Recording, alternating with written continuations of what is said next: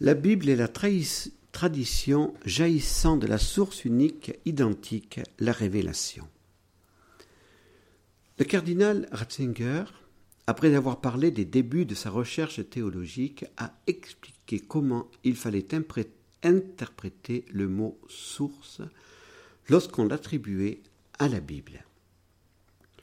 Si l'on ne considère la Bible que comme une source au sens de la méthode historique, ce que, certes, elle est aussi, alors l'historien est seul compétent pour l'interpréter. Mais alors aussi, elle ne peut nous donner autre chose que des renseignements historiques. L'historien se doit d'essayer de faire de l'agir de Dieu dans un certain temps et lieu déterminé une hypothèse inutile.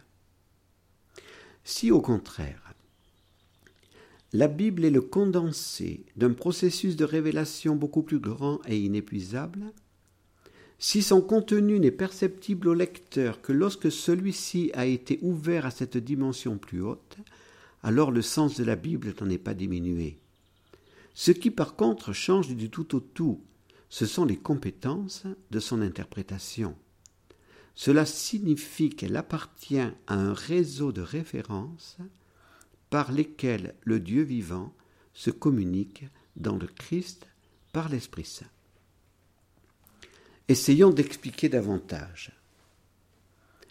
Le préfet de la congrégation pour la doctrine de la foi voulait faire comprendre ceci. Soit on considère que la Bible n'est qu'un livre humain, dont les auteurs sont seulement des auteurs humains, comme les autres auteurs de livres. Soit on considère que la Bible est un livre inspiré par Dieu, qui est le condensé de la révélation, acte par lequel Dieu s'est communiqué aux hommes en entrant en dialogue avec eux et en leur dévoilant son mystère et le mystère du salut. La Bible, pour le préfet de la congrégation pour la doctrine de la foi, ne pouvait pas être considérée seulement comme un simple livre humain, un simple livre d'histoire. La Bible est inspirée par Dieu, toute la tradition en témoigne.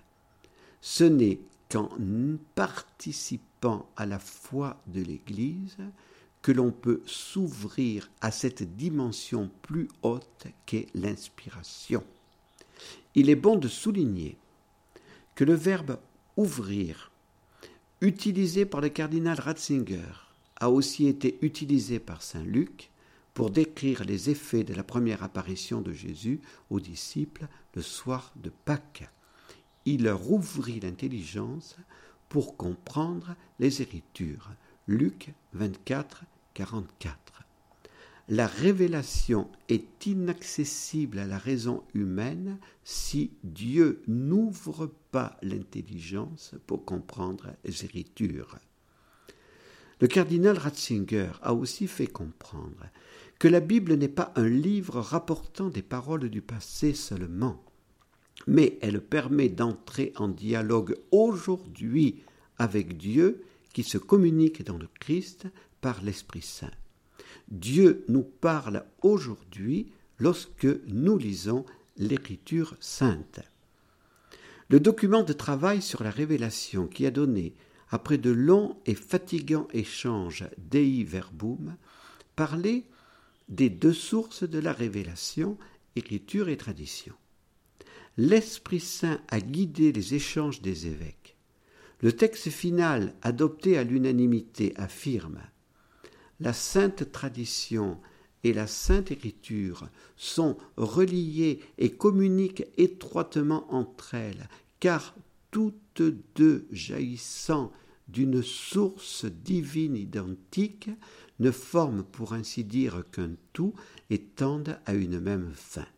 En effet, la Sainte Écriture est la parole de Dieu en tant que, sous l'inspiration de l'Esprit divin, elle est consignée par écrit. Quant à la Sainte Tradition, elle porte la parole de Dieu, confiée par le Christ Seigneur et par l'Esprit Saint aux apôtres, et la transmet intégralement à leurs successeurs pour que, illuminés par l'Esprit de vérité, en la prêchant, ils la gardent, l'exposent et la répandent avec fidélité. Il en résulte que l'Église ne tire pas de la seule Écriture sainte sa certitude sur tous les points de la révélation.